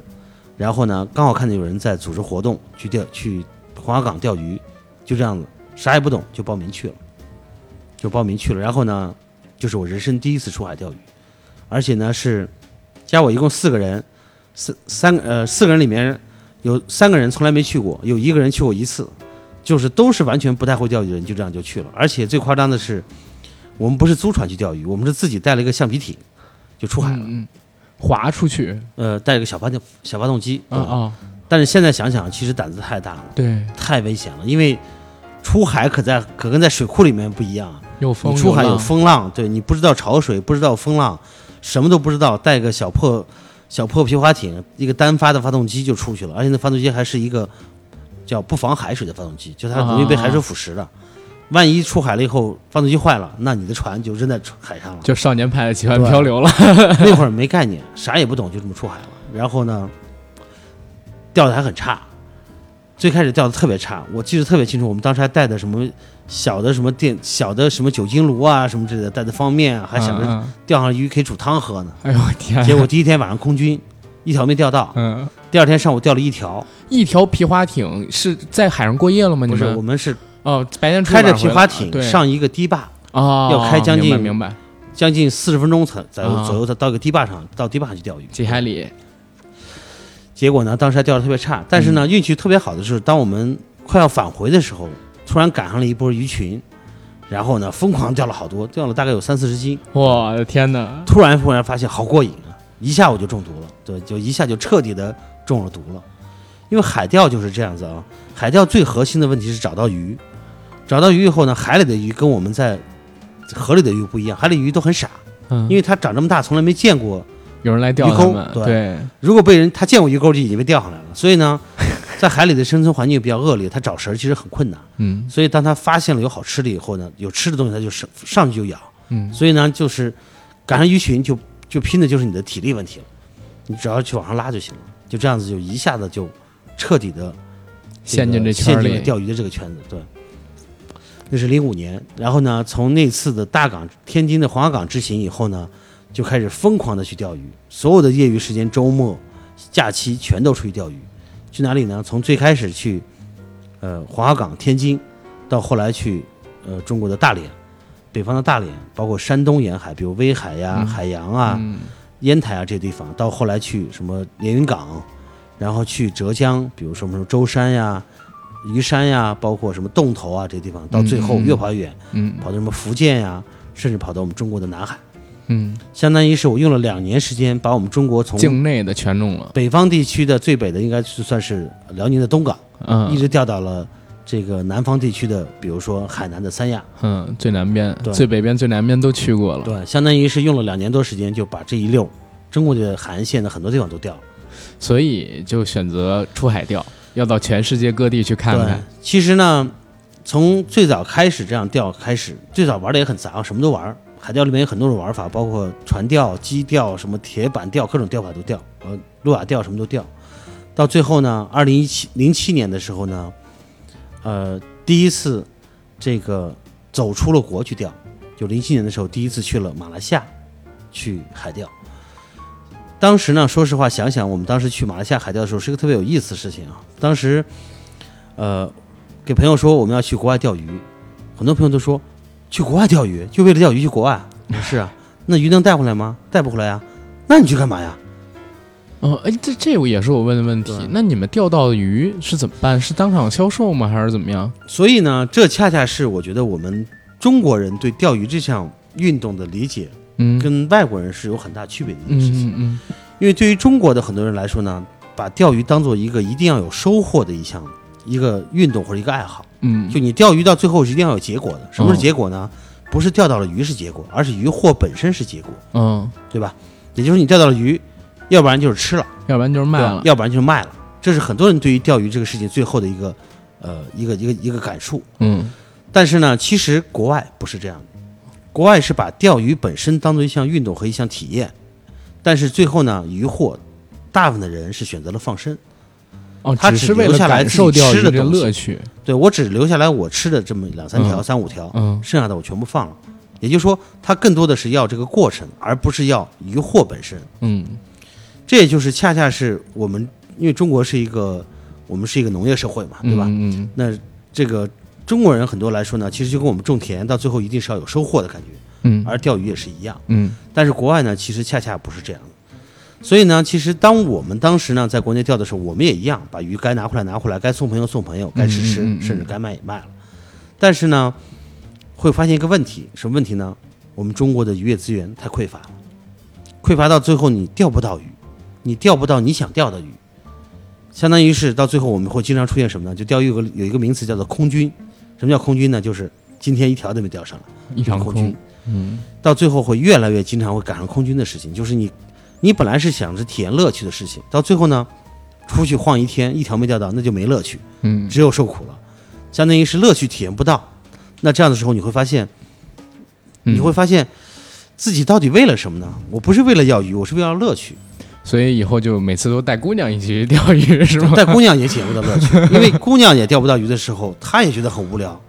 大家记住啊，就是说，钓鱼这个事情，如果你一天坐在这个水边或者坐在船上面，你的鱼竿动都不带动一下的话，你是不会有乐趣的。阳光晒着，嗯然后呢，这个甚至有些人还晕船，对吧？到最后，你像今天三十四度，对吧？你出去钓鱼一条没有的时候，你一定不会觉得有乐趣的。对，但是呢，如果很，如果今天的鱼口很好，你扔下去就中一条，扔下去中一条，哪怕很热，你也觉得很过瘾。对，因为那个时候你已经忘记热了，你的过程是你这个钓鱼的过程是很有意思的。所以呢，后来因为要体验这个过程，所以呢，呃，后来就开始干嘛呢？上网去看，然后呢，当时国内的网站看不到什么东西，就开始看到国外的网站，哎，看到了马来西亚的一帮钓鱼人，能钓很多很多大鱼，各式各样的怪鱼，哇，这些鱼让我看照片觉得哇，好刺激啊，好兴奋，就这样子，呃，跟着马来西亚的一帮人去了国外钓鱼。这是零七年的五月份，第一次走出国门去钓鱼。当时我应该算是国内最早一批出国钓鱼的人。嗯那会儿我们出这么出去玩，好多人真的都不理解，很多人就问的是：你鱼带不回来，你去干嘛呀？能卖吗？不能卖，不能卖，你去干嘛呀？就大家会觉得你出国为了去钓鱼这个事情，就觉得很奇怪。嗯嗯然后呢，钓了鱼又不能卖钱，又不能又不能拿回国，大家就更觉得奇怪。他会觉得，那你花这个钱不是白花了吗？嗯但如果我们把钓鱼当做一种旅行，它就是一种主题性的旅行，对吧？大家都知道旅游是要花钱的，对吧？没有人说你旅游能挣钱吗？不挣钱，不挣钱你干嘛去旅游啊？没有人这么问。但如果你把钓鱼当做旅旅游，你就会觉得为什么要挣钱呢？为什么要带回来呢？嗯对吧？只是说人家去这儿为了看名胜古迹，为了去去品尝美食，而我们去那儿是为了去钓鱼。其实它就是一种旅行。哎，那有一个问题，就比如说像你们前期，就是其实一直是拿自己本职工作的收入来养这个爱好，对吧？没有啊啊，那会儿是吧？嗯那那会儿对对吧？但是到了后来你们全职做这个海钓之后，那你们是拿什么来做收入的呢？对啊，这就是在说呀。嗯在我最开始的时候，我只是个玩儿，我只是个玩家的时候，嗯，我就是拿自己的自己的存款去玩嘛，对吧？？对，那其实你只要安排好，你能花多少钱花多少钱嘛。嗯嗯其实这就后面到了我真正开始去做这件事情了。从零七年第一次出去钓鱼，开始往国外跑，但那会儿去的都是东南亚为主啊，比如说泰马来西亚呀、印尼啊、泰国这几个国家。嗯那会儿基本上就是三个国家。然后呢，就这样跑，一直跑到了二零一三年，出国钓，开始从事这个行业。那如何能把这个钓鱼的这个事情跟互联网做结合？这是我当时一直在想的事情。当时呢，其实我想做的是一个以海洋运动为主的这样的一个网站，或者是海洋旅游为主的网站，而不是单纯钓鱼。为什么呢？嗯因为我从零七年开始出国钓鱼，我那会儿就发现一个问题，就到国外的机场转机呀、或者是我们坐飞机的时候，会发现老外去这些东南亚国家的时候，他们会带着很多很多呃装备，什么装备呢？钓鱼竿肯定有，很多人专门也是带着钓鱼竿去出去，很多人带着潜水装备，很多人带着什么什么翻板、什么滑板，带着各式各样的这些海上去玩的这种这种装备，只有我们中国人基本上就是带着一个大箱子。中国人会干嘛呢？中国人认为海里面就是能游泳，嗯然后呢，中国人又不敢晒太阳，对吧？到了国外的沙滩上的时候，老外都在太阳底下待着，中国人都跑到阴凉的地方待着，对，对吧怕紫外线，怕被怕被晒伤了，怕被晒黑了。那中国人唯一知道的就是能游泳，除了游泳以外，中国人不知道海上能干嘛。嗯那会儿也很少有人去玩海钓，也很少有人去玩潜水。嗯，那什么冲浪啊、滑板这东西那个更没人玩。到现在中国人也很也少，很少有人玩对这些，是因为我们中国的自然环境和条件限制了大家体验这种东西，我们是个陆地民族嘛，对吧？包括我们靠近海岸线的这些城市，也很少有人玩这东西，因为我们的资源问题。嗯但是呢，中国人又很喜欢去海岛，像每年出境游、海岛游都是特别大的一个热点，嗯，对吧？但是中国人到了这海岛以后，不知道该怎么玩，所以呢，我觉得这中间是一个可做的一个点，嗯，所以我当时想做这样的一个网站。嗯那这个网站提供什么呢？所有这种海洋运动的一些基础知识，嗯对吧？装备的介绍，包括一些去玩的这样的一些，呃，这些目的地的一些玩法的一些介绍。比如说，我们到了普吉岛，对吧？普吉岛哪里能钓鱼？普吉岛哪里能潜水？普吉岛哪里能冲能冲浪？或者说，你要想冲浪，应该去哪些地方，对吧？有什么样的俱乐部？有什么样的一些供应商提供这些资讯、提供这些服务是多少钱？那这些东西我们都是能够去做的事情。同时呢，甚至能够去做再往下走商业模式的话，可以帮助他去做预定，嗯可以去做所有的装备的销售，可以去做整个行程的计划，这中间甚至可以做一些品牌的广告，都能做。这就当时我做这个网站的一个主要的一个目的。嗯，那时候其实辞职做这件事情，其实挺冒险挺挺难下决定的。为什么呢？因为当时呢，在大麦，我其实，在大麦当时已经工作了五年，嗯也是核心业务部门的负责人。嗯同时呢，大麦当时本身也有个上市计划，嗯，当时大麦也是呃在票务行业是一个领垄断的一个领域嘛，现在也很大，对？现在也是很大，对。对所以当时大麦有也有上市计划，所以你在公司混着肯定是有机会的，对至少从收入上来说，包括从财务上来说，肯定是有这种的，这个财务自由的可能性的。嗯所以呢，你又突然辞职去做另做另外一个领域啊，虽然也是互联网行业，但是呢是一个全新的一个领域。其实理论上来说呢，是很难下决决定的。促使我下这个决定的一个核心原因呢，其实当时我也在想，呃，在二零一三年的时候，其实自己的年龄已经也不小了，当时已经一三年我多大？三十六岁好像是。嗯那其实我也在算，如果说公司哪怕到最后上市了，可能还再过两三年，嗯对吧？上市以后你要想行权，嗯一般来说至少需要四年，嗯，这样的话也相当于是需要个七八年左右才能够才能够从这公司离开。嗯那那个时候相当于到了四十二三岁了，就现在的年龄了。嗯那个时候还有机会，还有精力去创业吗？可能已经没有，嗯这是一个原因。第二个呢，当时呃刚好我太太的工作比较稳定，嗯，当时呢也孩子也出生了，所以呢觉得可以去做一些自己想做的事情，同时呢可以去创创业，就是家里两个人，一个人稳定，一个人稍微不稳定一些，肯定也是合适的嘛。嗯第三呢，当时我有个合伙的一个合伙人，其实只是嘴巴上说了可以一块儿做啊，呃，当时呢他呢是没告诉我的情况下就租了一个民宅办公，他把房租直接交这已经先先斩后奏了，他直接交了一年的房租，嗯。然后呢就逼着我，当时没办法，房租都交了，你看着办吧。嗯，其实也是当时他的一个策略啊。嗯。后来让我下定了决心，就辞职去做这件事情了啊。虽然后来我们并没走在一起啊，嗯但是我还是很感谢他。要没有他当时那个那个举动，我估计我是不会下这个决心。嗯嗯，所以这也是我觉得年轻人如果说想创业的话，早做，早做，早去创业，因为那时候你可以不用想太多，甚至说就没心气儿对，甚至说你当时失败了又能怎么样，嗯对吧？最多就回到零嘛。对，而到了年龄大的时候，再想创业的时候，你要顾前顾后，要考虑家里面，考虑甚至说老婆家里面同不同意啊，各种各样的问题都要考虑，嗯所以确实要难度难呃要难一些。就这样子，呃，二零一一三年的十月二十二号，我是十一之前提的辞职，嗯一直的整个交接完，最后到了十月二十二号才离开的嘛。嗯所以呢，正式的开始创业了。二零一二年的时候呢，其实呃，促使我离职去创业的一个核心原因，还有一个是什么呢？二零一三年的时候认识了一帮朋友，这帮朋友呢，又是我通过一个完全没想到的领域认识的，就是大名鼎鼎的陌陌。陌陌，对，陌陌陌社区那个附近人是对吗？还是陌陌大家也都知道，陌陌呢，其实曾经呢，陌陌呃，现在肯定也很火啊，也很火好多年没用过了。陌陌曾经呢是大名鼎鼎的这个神器啊，对约炮神器，约炮神器。对，嗯实际上我自己下陌陌的时候，当时也是有目的的，真假的？我靠 这个！炮确实没约到，但是呢，呃，当时呢，这个用了陌陌以后，陌陌是以地理位置来判断的嘛，嗯能够找到你的人也都是对家旁边的人。对，嗯当时呢下了陌陌以后呢，其实呃没什么收获。后来呢，陌陌在二零一二年年底的时候推了一个新的功能，嗯是什么呢？它是推了一个功能叫陌陌群。啊，在那个时候，微信还没有推群的功能呢，嗯陌陌当时推了一个叫陌陌群的功能。对，陌陌群是什么的概念呢？就是你能够搜索到你家周边建立的各种群，嗯你可以加入。那这些群一定是你家周边的，你越往后翻就离你越远。对，当时呢，就是说你可以自己申请一个群，他来批准，也许会批，也许不批。嗯我当时看到这功能以后，就是手贱，就是就无意中就设个群呗。当时设个群怎么设呢？很简单，呃，八张照片，一段文字，嗯就就跟发，朋友圈一样，嗯对。然后你就申请个群，我当时就设了一个海钓圈，海钓群，嗯就申扔上去了。嗯，我当时群的名字叫“爱生活爱海钓嗯”，然后呢，那个封面的照片是我抱着一个大鱼的照片，嗯。结果过了大概一个星期以后，一个星期才审核啊，一个星期以后我才打开，才打啊。那会儿陌陌很少打开的，就啊。装了以后，你没有收获的时候你不就不开了嘛，对吧？没卸就不错了，对吧。对，后来无意中把它打开，发现，哎呦，竟然有几十个人申请加我的群，因为嗯。加群是需要群主来审批的。是的，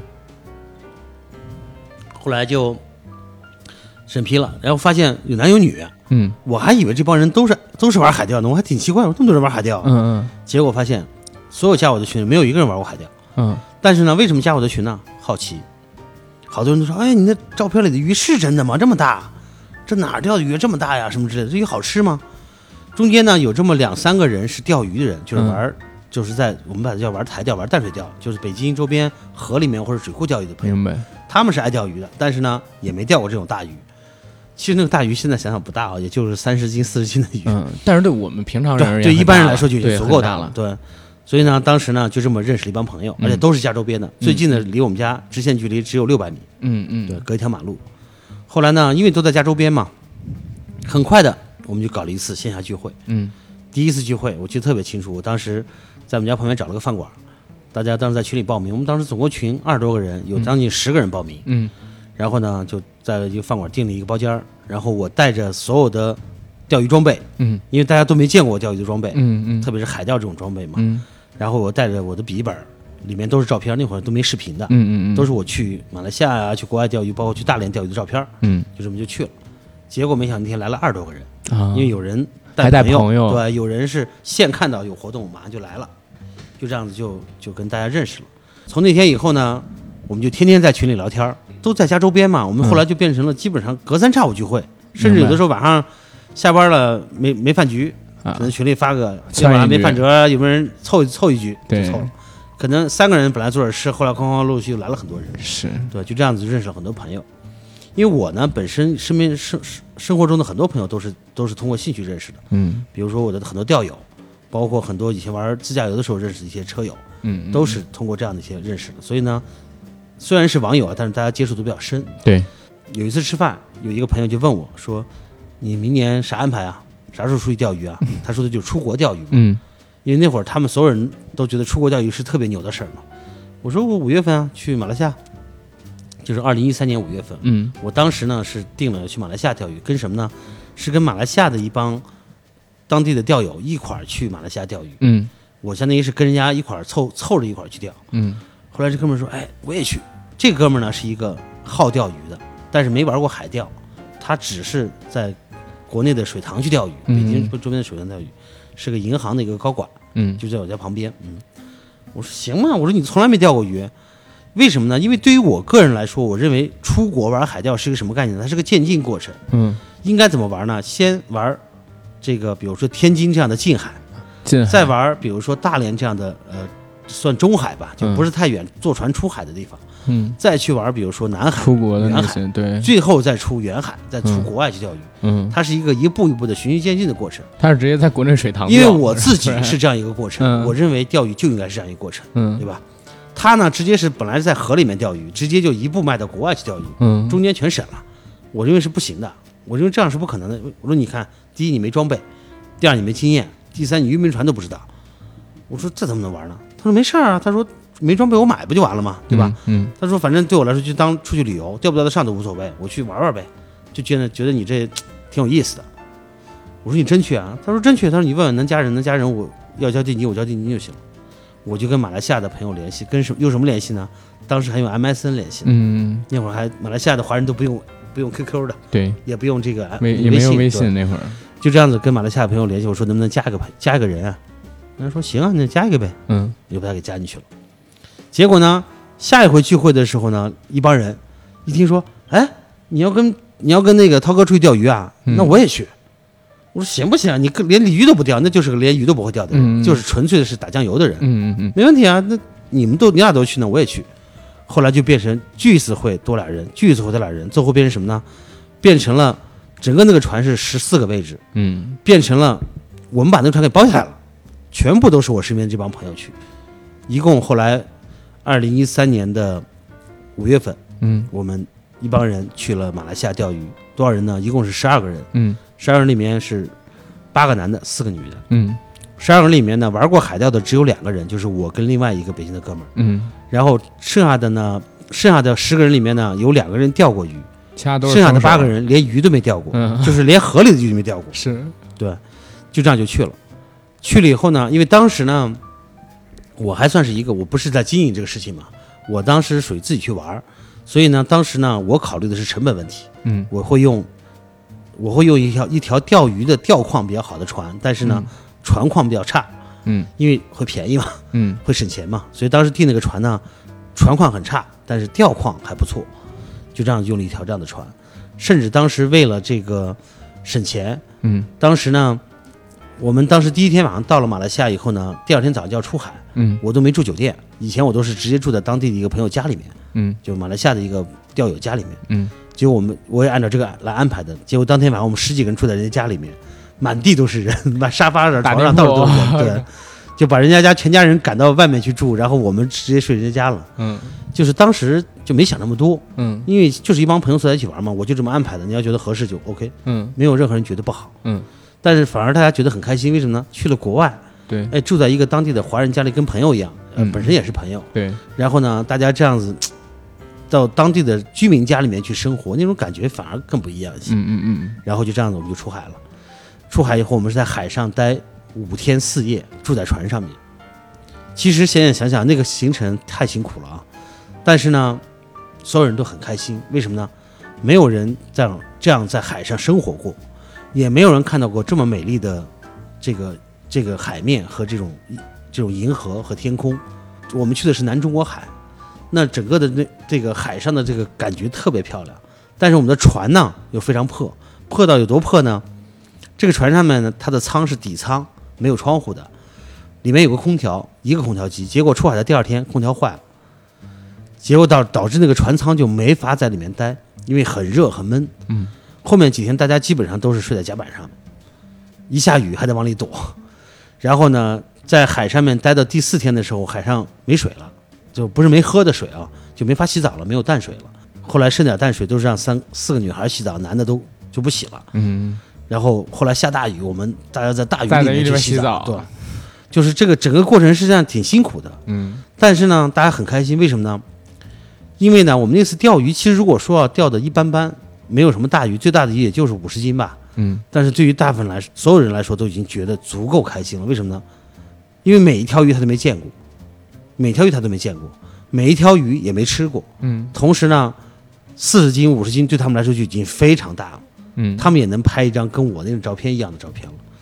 所以呢，那次的感觉非常好。后来上了岸以后，我们又一块儿去简单的去旅旅游啊，去当地的家里人居民家里做客呀。我们甚至还买了一只斗鸡，去跟当地的这个土著一块儿去斗鸡、去赌博、去体验这种玩法。嗯所以当时突然觉得这个呢玩的特别开心，玩的特别有意思。后来就呃回到国内以后呢，当时呢我们就呃写了一篇帖子，嗯写篇帖子呢，当时发到了呃北京的钓鱼论坛，同时呢 也发到了另外一个平台，就是什么呢？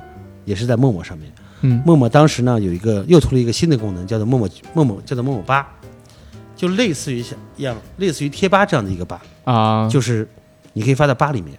而当时陌陌吧呢有一个钓鱼吧，然后呢我就发到钓鱼吧里面了，也有很多人看，也有很多人问我们这个行程好不好玩啊。嗯嗯但那个时候我还没有辞职，嗯我还是属于是一个玩家的概念。嗯但是呢，那次这个经历呢，对我很有启发。什么启发呢？就是我突然发现，钓鱼的出出国钓鱼这个人嗯人群不一定是钓鱼人，对，可能是一帮爱旅游的人、爱玩的人，他也会跟我们出国钓鱼。这是我突然发现的一个没想到的一个点。是后来呢，自己开始做这件事情。也是拿这个做对，最开始呢，去专业圈子招人招不到，嗯后来怎么办呢？我就想想有没有可能在非专业圈子招人。嗯但是呢，也尝试过去发，比如去马蜂窝呀，嗯嗯去一些什么什么百度贴吧呀，去发帖子，也招不到。为什么呢？还是一句话，没有信任感，对对吧？这个很没有没有人对你有信任感的时候，你如何去打动人家？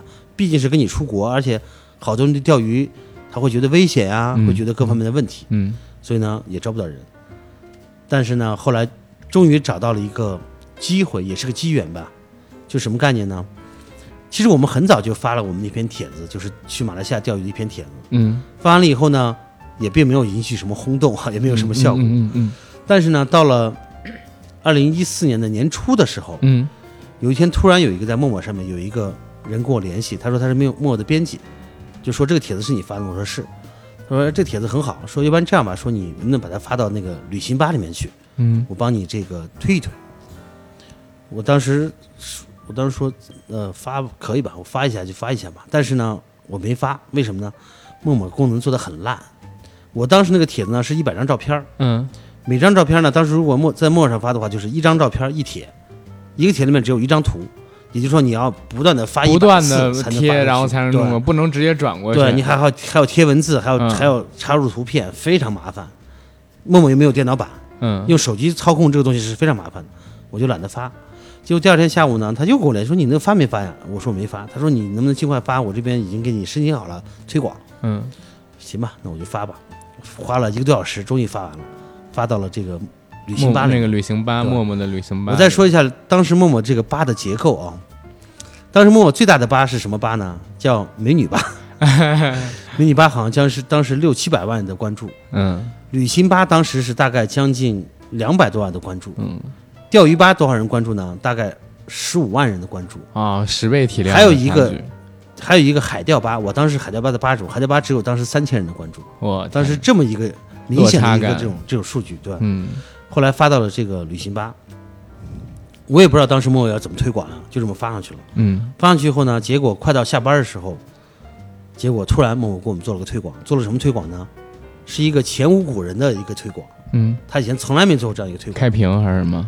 比开屏还夸张。嗯当时陌陌呢号称有一亿用户，因为当时陌陌已经在做上市的计划，嗯嗯嗯，他当时直接给一亿用户做了个群发，群群发对，啊，就是但是这个群发呢，不是这样的，直接群发到你的信息里面，嗯就类似于像现在，因为当时陌陌也有朋友圈嘛，就每个个人都有朋友圈，嗯你只要打开朋友圈，第一个置顶的帖子就是我这个帖子。啊，对，当时是就相当于是现在微信广告的概念是一样的。但是它是置顶的，比这对它置顶微信广告还夸张。你只要没打开你的朋友圈，哪怕三天以后你打开你朋友圈，第一个置顶一定是我这个内容。嗯但是他做了这么一种推送，瞬间我的陌陌就爆了，嗯。瞬间我的陌陌群就爆了，因为当时陌陌群呢是只有。注册呃，只有那个交费用户，就是 VIP 交费用户才能建群，一个群能、一个群一百人。嗯，我当时建了两个群，一个群满了，一个群可能有个五六十。人，嗯。当时只能一个人只能建三个群。嗯。结果我的群瞬间就满了，我的微我的陌陌号瞬间也满了，因为陌陌当时只瞬间能互相关注，爆了只有两千人，对，嗯。所以当时瞬间就爆了。然后所有爆的人在问我一个问题，说哇太好玩了，什么时候还有啊？什么时候还有这样的行程啊？什么时候还能去啊？我能去吗？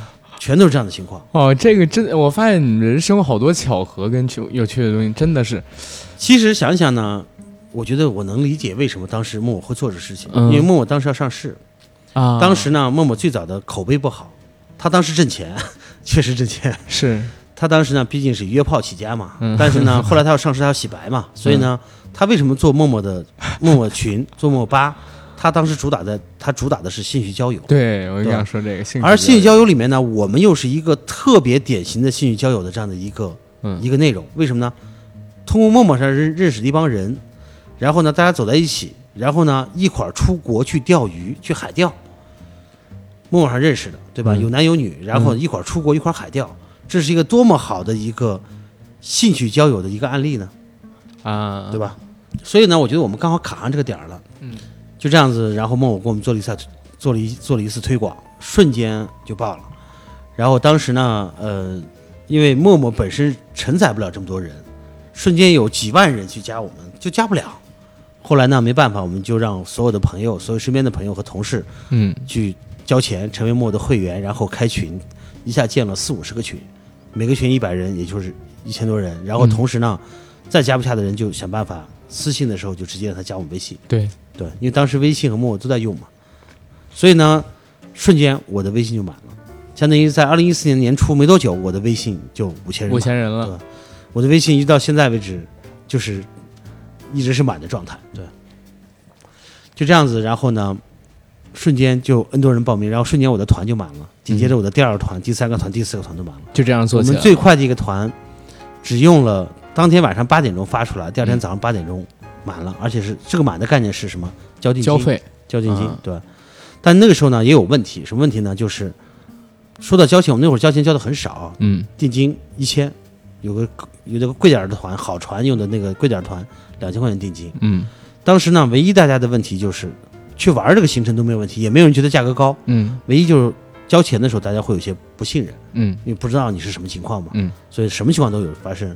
直接微信打一个视频电话，让我看看，哎，看看你们公司啥样，给大家看看。很正常。还是说，哎，我这个在外地，很多都是外地的，说嗯我我没法我没法过来交钱。我说这样吧，我让我同让我同事让我朋友去你们那儿给你交钱行吗？其实就是来看一看。嗯所以当时呢，就是我们要想办法打消大家这个顾虑。嗯所以呢，后来但是你又不能不收定金啊，你不收定金，人家说了去，到最后不去怎么办呢？对吧？嗯所以当时呢，就瞬间我们的团就满了，而且呢很密集。然后呢，就这样子我们开始就发出去了。因为没多久我们就发了第一个团嘛，就三月十七号那个团。嗯等那个团发出去以后呢，又有了新的内容回来，嗯然后呢，让一些本来有鱼的人一下又觉得哇，都钓到鱼了，而且玩的都很开心。嗯然后呢，马上又开始报名。到最后呢，我们的第二个团是四月二号、四月五号那个团，嗯那个团呢，所有人，当时陌陌官方给我们提供了一些东西，包括图文上一直在帮我们做直播，嗯，给我们提这个提扶持力度很大。他也是为了嗯，主题洗白来推嘛，了对。但那会儿没有视频直播啊，嗯那会儿没有视频直播，就是图文直播。我们当时穿着默默的衣服，还打这个旗子，上面写着 “默默默默的默默的什么群友，什么 马来西亚的什么海钓之旅什么之类的，是我靠，包括这个我们这个报纸上都有这样当时一些介绍，对。嗯所以呢，就这样子，三等一走出去了。那反过来，当我们的行程做的足够多的时候，就产生了一个问题了。我们积累了无数的内容。其实呢，最早我就意识到我们的内容是很有价值的。嗯比如说，我每次带团出去，照片会最开始都是拍照片为主，后来就开始拍视频。拍视频，对，我们到现在为止大概有将近二十五个 T 的内容，对，二十五个 T 的内容。嗯，都是出行，呃，就是那么多年吧，积累了二十五嗯 T 的内容。这中间不是通过什么没有不是什么专业的摄像机或者专业的设备去录的，都是拿手机录的，嗯基本上都拿苹果来录嘛。嗯那反过来说呢，其实现在的手机拍摄都是没有任何问题的，是的？所以呢，我们的内容拍了很多。之前呢，我们是完全没有做呃自媒体的。在二零一九年之前，我们的自媒体没做，什么自媒体都没有。我们唯一做的是什么呢？微信，微信朋友圈儿。结果呢，微信朋友圈儿还早都满了。嗯，所以你也就是说，微信朋友圈它是个封闭的嘛，你最多就是对五千人看，对对对？吧？那我们其实以前只是发朋友圈，从来没有去发过别的，包括连微博我们都没做。所以呢，其实发朋友圈目的就是让老客户看见我们有什么行程了。是的，对然后呢，但是呢，从二零一八年开始，一七年开始，就有人干嘛呢？从我这儿来考内容，就是有一些做自媒体的人到我这儿来干嘛呢？说涛哥你的内容很好，给我考点呗，考点我给你发发发发什么微博。我说行吧，拿去吧，给大家一下考上几个 T。结果这哥们儿刚刚刚发，发了没多久，现在是个百万大 V。我身边已经有这样的朋友了，包括那会儿自媒体呃短视频开始火的时候，有人专门从我这个一下考两三个 T 的内容发自媒体，嗯发短视频，然后哐哐也做了几十万的粉丝。嗯我们反而没做，为什么呢？没精力，也没有时间，甚至说没有专人去做这个事情。嗯，因为我更多的时间在干嘛呢？出国，对，因为我的生活呢，基本上是这样子啊，从二零一四年开始到二零到二零一九年，一年三百六十五天，我大概有将近两百五十天在国外。嗯嗯，这两百五十天中间有一百五十天是没信号，对啊，在无人区或者在海上。对，我们最多的时候，一年大概有将近一百五十个团左右，也就是说每天我们都有一个团在全世界各地，嗯。甚至最夸张的有一天，我记得是二零一八年的二零一九年的八月份的时候，那一天我们有六个团在五个不同的国家，嗯。五个不同的国六个团，相当于是，所以呢，其实我们就是更多的工作是在不停的在带团的这个事情上面去，而这个带团呢，又它又具具有不可替代性，就是这领队如果不行的话是没法做的，嗯。所以我们是有不同的领队在做。那这中间我们并没有精力去做自媒体，但是呢，一直到二零一九年的年初，二零一八年年底，嗯。当时呢也是一个非常巧的机会吧，跟两个朋友准备一块儿做这个事情，刚好呢有个朋友手上有个团队，有这么两三个人，之前也做过一些自媒体的东西，嗯嗯嗯，但是呢没做成功，就是没方向。就做自媒体也是你要有足够的特色有特色的内容嘛，嗯你没有内容，深去创造内容的话，说实话，我觉得是很难做起来的啊。也就是说，呃，我觉得互联网到现在啊，不管是从最开始的 PC 时代到现在的这个这个这个手机时代、客户端这个手机时代，实际上来说，内容永远是核心，嗯对吧？那我们呢，恰恰是有一些个一个独特的内容，就是我们去全世界各地钓鱼的这个精彩的内容。嗯，而这个内容呢，又不单纯是钓鱼，比如说俄罗斯，钓鱼是一方面，我们去俄罗斯捞帝王蟹，去捞虾、看海豹，然后去采蘑菇，去无人区里面探险，去看熊的爪印，包括去看野生动物，甚至去拿枪打鸭子，对吧？啊 甚至俄罗斯，俄罗斯的那个猎人的生活，对吧？嗯甚至俄罗斯的夜生活，对吧？这些都是大家所所关注、所喜欢的。甚至说，我们去捞帝王蟹内容远比我们在俄罗斯钓鱼内容更吸引人，嗯，因为大家想知道，哇，那么贵的帝王蟹到底怎么捞的？我可以找天专门来你们聊聊。然后咱不是，我可以找天专门找你们来聊聊，就是你们去无人区，然后还有一些地儿野钓的经历，我觉得那个会特别有意思。对对，这些内容都特别好玩，包括我们亚马逊，对吧？嗯可能大家一说亚马逊，首先想到的是它的神秘，嗯，是它的这种特别，他的亚马逊的人是怎么生活的？因为我们亚马逊可是到腹地啊，我们可不是到亚马逊的边缘上面去待呃的。，不是说亚马逊里边可能还有没有发现的种族？对，包括我们去巴布亚新几内亚，嗯，巴布亚新几内亚那个地方，在二十年前还有食人族。哦，对，我们去钓鱼的那个地方，那个村落旁边，村落的门口，一个大大的长棍子，上面穿着好几个骷髅头，就是当年他们这个部落战争的时候的一些战俘，这个杀了人然后吃头砍下掉了来就直接插在上面，啊，这都是能够亲眼看见的。哇，天哪！也就是说，大家可能看见，比如说很多人看过《旅行》这个节目，对吧？对对，我也爱这个二七。零他们，对吧？对他们呢是去探险，对吧？他们的内容为什么大家喜欢看？是因为探险，对吧？对，但他们的探险呢，其实跟我们不一样的，他们没有主题。嗯我们的主题呢是钓鱼类的探险，比如嗯举个简单例子啊，切尔诺贝利，啊，对吧？而且他们旅行的那两口子也去过，是吧？是的是的我们国内的很多 UP 主也都去过。其实呢，现在切尔诺贝利这个地方呢，已经是一个乌克兰的一个旅游景点了，嗯它已经有很多旅行社专门安排这个行程了，嗯，游客游客都能去，对吧？只是说去的深入深入的这个程度问题，你只要钱花够了，再深入的程度都能去的。对得穿防护设备再深入一点，我觉呃，得。其实没有，没有没有，它现在其实那个地方切尔诺贝利的辐射已经没有了人短暂在里面待着的话，跟你拍一次 X 光没什么区别，啊，不是大家想的这么可怕，对吧？但是切尔诺贝利很多人都拍过，切尔诺贝利有那个水怪一样的大鲶鱼，嗯两三米长的鲶鱼，嗯说是被辐射影响的。嗯那我们去可以去那钓鲶鱼，对吧？亚马逊的食人鱼大家都听说过，一说亚马逊就食人鱼，对吧？嗯我们亚马逊的食人鱼钓的多了去了，食人鱼能吃吗？好吃，很好吃，对。嗯而且我们就站在水里钓食人鱼，我们钓完食人鱼以后拍完照就直接扔在脚下就游走了。它不咬你们吗？这就是好多人的问题了，都嗯觉得食人鱼会咬人，错的。只有在亚马逊，除了某些特殊的时间、特殊的环境下，某某几种特殊的食人鱼可能会攻击人，包括你身上可能有有伤口啊，才会有血流出去，对对，并不是所有的食人鱼你从河里过就把你咬死，那是不可能的。我们要如果是这样的话，那亚马逊的人怎么生活呀？可能是我们看的食人鱼电影比较多很多大家对于这些自然环境、自然的这种了解，都是来自于一些影视作品。对而影视作品是为了创造这个恐怖的这个场景，他会去夸大这些东西，嗯嗯嗯对吧？但是呢，其实我觉得这就是恰恰我们能够去体验的东西。嗯所以呢，我们走过的很多地方，其实都是大家会非常感兴趣的一些内容点。嗯，这个内容点就绝对不是只是钓鱼这一点了。明白。哎，等这个疫情结束之后，因为我们每年其实都会搞听友游，你们组一个去马来西亚的吧，到时候我让我们的听友也参与一把。对啊，嗯，可到那个地方钓旗鱼年可能是不行的，明年对吧了。？像比如说到那个钓旗鱼，只要我们季节选对了，嗯比如每年从六月开始到十月，嗯这四个月，六七八九十这四个月十月下旬可以吗？可以，呃，不超过11因为我们每月都可以因为我们每年是十月二十三号周年庆。对，不超过十一月都可以，因为这个季节只要这个季节去的话，能确保大家钓到两米长的旗鱼，这是能确保的。但是这个鱼在当地是不允许吃的，要啊必须放生，因为它是它不是法律保护啊，是当地的渔民的自发保护。嗯，但是呢，除了这个旗鱼以外，我们还能钓到什么鱼呢？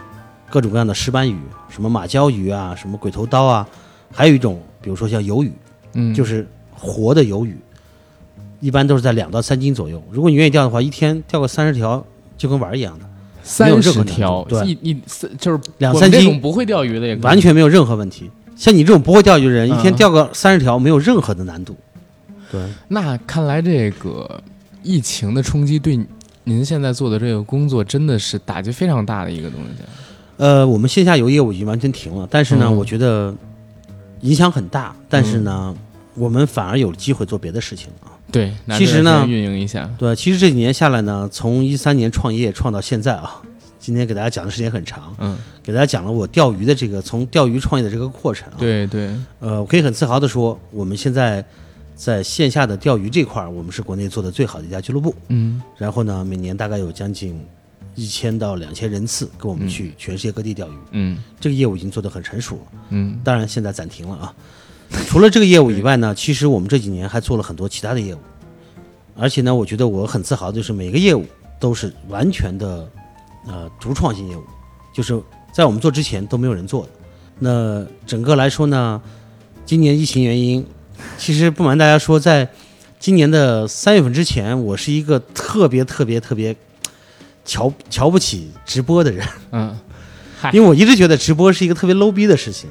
嗨，以前总觉得直播就是小小哥哥小姐姐在里面各种娘娘腔啊，各种那种这种跑骚卖那个发嗲的感觉啊。嗯，其实跟跟你差不多，我也这样，对，但但是呢，没办法，对，但是呢，其实从今年三月份开始，我们开始做直播了。嗯。这是好多已经特别奇怪的，因为我们的抖音现在将近三百万的粉丝，嗯。快手两百万的粉丝，嗯。在今年之前我没做过一次一次直播都没做过，嗯。因为首先我心里在抵触嘛，嗯我觉得我把内容、把小视频、把段子做好就行了，我从来没考虑过做直播。嗯所以呢，从来好多人，好多人最开始觉得我们，甚至有一些啊，就有人觉得我们的视频是假的，嗯，或者觉得我们的视频是扒的。为什么？因为他从来没见我们直播。嗯，当然，我们在海上也没不能直播，也是因为，呃，不能够这个海上没信号嘛，无人区没信号，亚马逊哪来信号啊？对，所以呢，没有做。但是呢，我以前也以为呢，我们只能到钓鱼的地方有信号的时候可以直播。嗯但是后来发现呢，其实并不需要这样我坐在这里，我也能直播，对，跟大家去聊一聊我们的经历，对对吧？就跟二七零他们如果做直播的时候啊，他们也不一定非要到户外直播嘛，对对吧？他们坐在这里去跟大家聊经历，其实以后真的可以边钓边直播。呃马斯克不是在做星链吗？要找合适的地方。嗯，嗯，这个东西呢，说实话，流量费用很高，现在就能做。是现在如果用一星的系统的话也能做，但是流量非常贵。啊，一场直播我估计我们算过，最起码得五六千块钱以上的费用。再一个一个小时吗？两个小时那样的直播对，一个小一个一个小时至少得花五六千，最少。啊？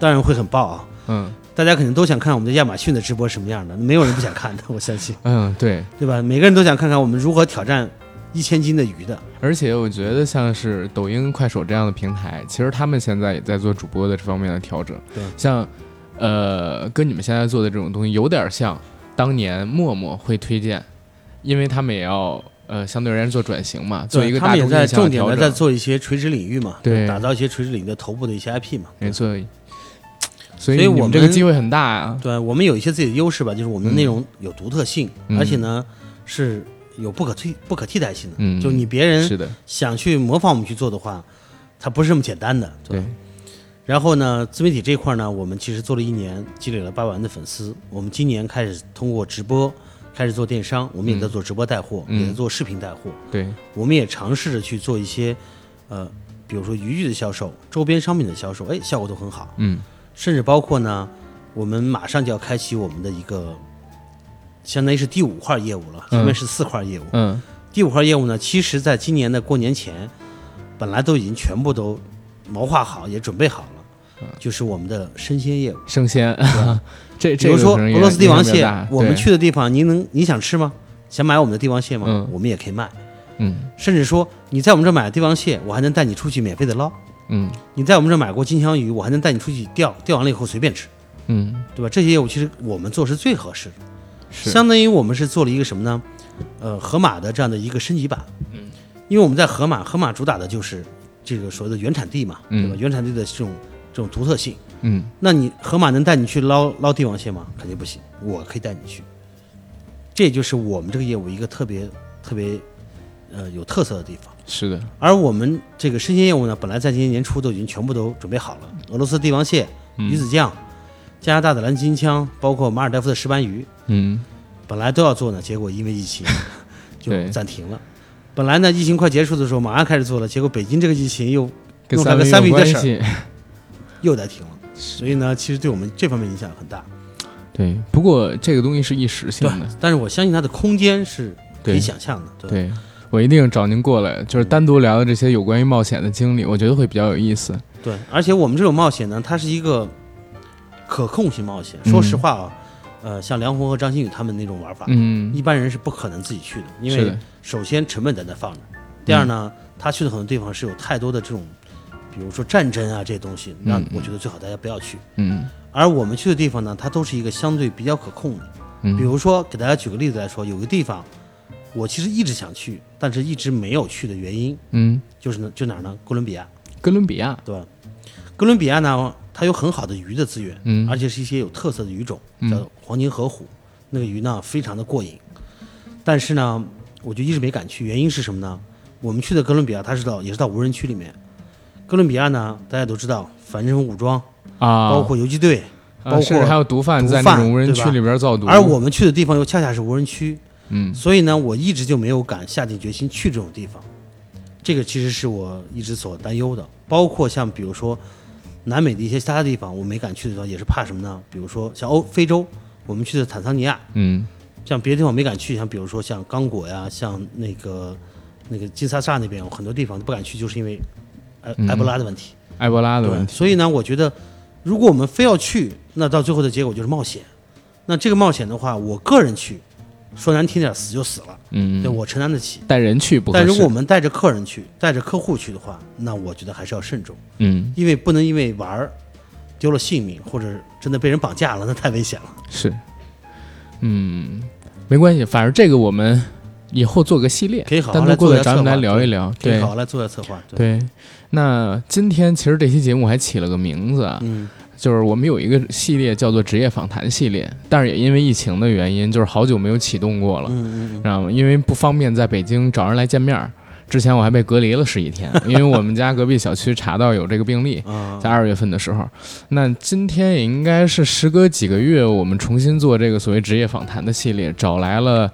呃，野行涛哥，哎，对，野行涛哥这“野行”两个字是啥意思？呃，是这样的，我们在做自媒体的时候呢，其实也在想起什么名字。嗯嗯，其实我以前有个网名啊，那个网名不太适合用，嗯网名呢是脸皮比较厚，当时以前的网名叫标准男人。啊，你们现在微信名后边 不也是吗？野行涛哥标准男人。那个网名用了好多年了，其实啊没有什么特殊，就当时起了一个就用了，而且呢，在钓鱼圈子嗯可能知道标准的远远比知道野心涛哥的人要多。嗯野心涛哥这名字是我们二零一九年的一月份开始做自媒体的时候才用的。啊，对明白。当时呢，其实我们是想做什么呢？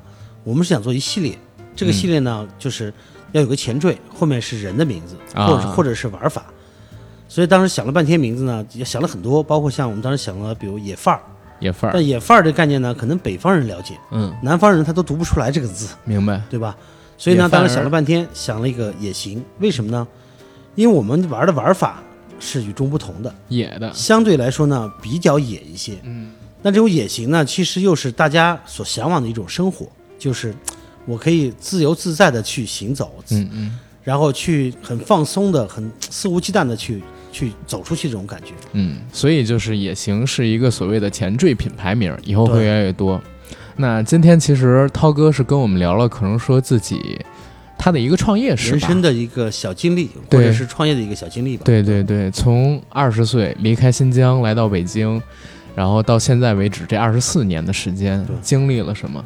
然后也跟我们讲了，他其实应该算得上是中国最早的一批互联网人，对对吧应该算是。跳出了舒适圈儿，然后去创业，啊，中间呢也有过波折，有过风浪，后来呢有了自己的一番事业。这番事业呢，到目前为止，我作为一个自媒体人，我觉得我还是蛮羡慕的，比我的粉丝要多好多，对吧？而且人家只做了一年多的时间，不像我已经做三年的时间，我还没到一百万粉丝呢。我们是团队在做，嗯呃，那那那也比较生气，我这个嫉妒、不开心、生闷气，没关系，我觉得是有很多能值得我学习的地方，也有很多能跟我们大家分享的地方。因为有人说读万卷书不如行万里路，对吧？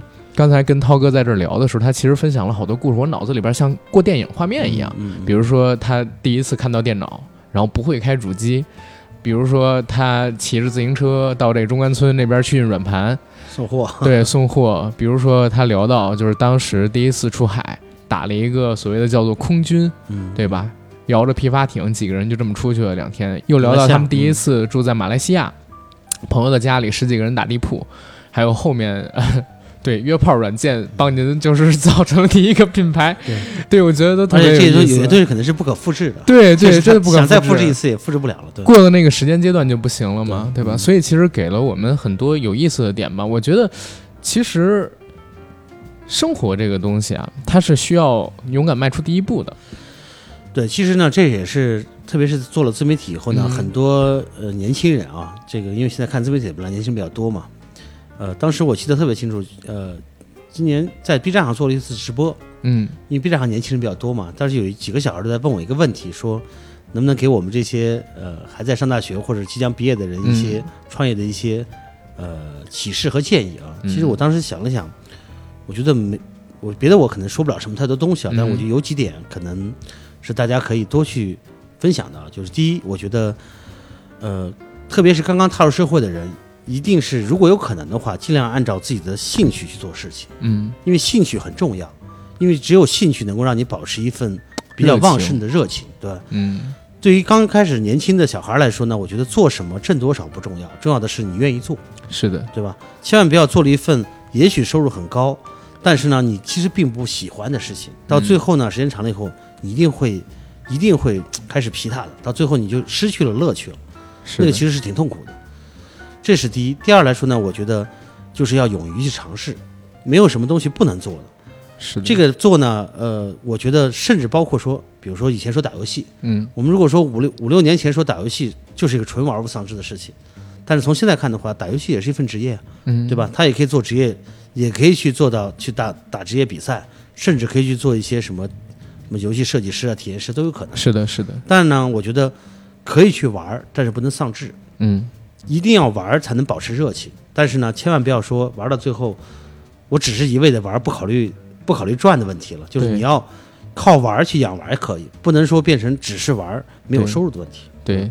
所以其实今天这期节目啊，我呢还起了一个标题，之前啊，嗯咱们在设计的是想成为海王的男人，嗯。然后起了一个 slogan，就是说，假如你习惯浪费生命，那不管你走到哪儿，看到的都是重复的风景。录出来是两个半小时，我尝试一下把它缩到两个小时以内，然后我呢再回头找时间跟涛哥聊一聊他在那些野行的过程当中遇到的乐趣、嗯。有意思的事儿，好吧？好，然后这期节目希望大家喜欢了，好的，也嗯感谢大家能够听我们的节目啊，嗯希望我们的节目能够长期做下去。嗯。如果没人听的话，估计做不下去了。呃，有人听的，有人听的，我觉得会很有意思，我觉得很有意思。好，那谢谢大家，好的，大家再见啊，再见，嗯，拜拜。拜拜。